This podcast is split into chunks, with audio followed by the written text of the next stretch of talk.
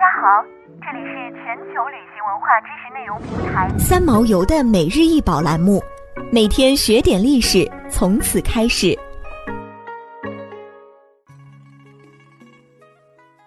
每天学点历史，从每日一宝开始。今天给大家介绍的是唐金书贝，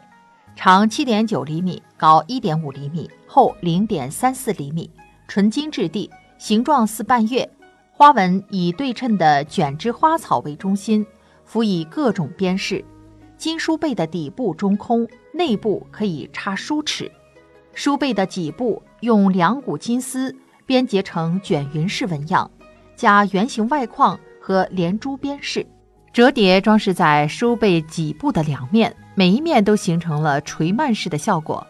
这种装饰形式是在其他地方从未见到过。充分体现了唐代金银精细加工的水平，现收藏于陕西历史博物馆。梳古称髻，是梳理头发的用具，为古人尤其是古代妇女的必备之物。在唐代，流行用小梳插在发髻上作为装饰，当时一般多在髻前横插一把发梳，也有将两把上下相对或将多把小梳排列有序地插于发间。从这件书背的尺寸和工艺看，应为装饰用品而非梳理用品。唐代妇女流行高髻，讲究发饰造型，特别是开元、天宝以后，妇女的发饰更加蓬松多样，头部装饰也就更加复杂华丽。发梳就是唐代妇女特别流行的一种发饰用具，其用法是插在头发上，露出漂亮的梳背，起到装饰作用。唐代发梳用材十分考究，一般因用途而别。梳发用梳多以木、竹、牛角制成，插袋用梳则常以金、银、玉为材。金梳背的制作运用了掐丝工艺和金珠焊缀等特种工艺。金梳背以顶端相连的两层半月形金片为基质，两面掐丝焊接出花纹，卷枝花草。由金丝缀焊的多重卷枝和金框内填金珠的花苞构成，边框是金丝编结的绳索纹，下沿另加一条由小金珠缀焊的连珠纹。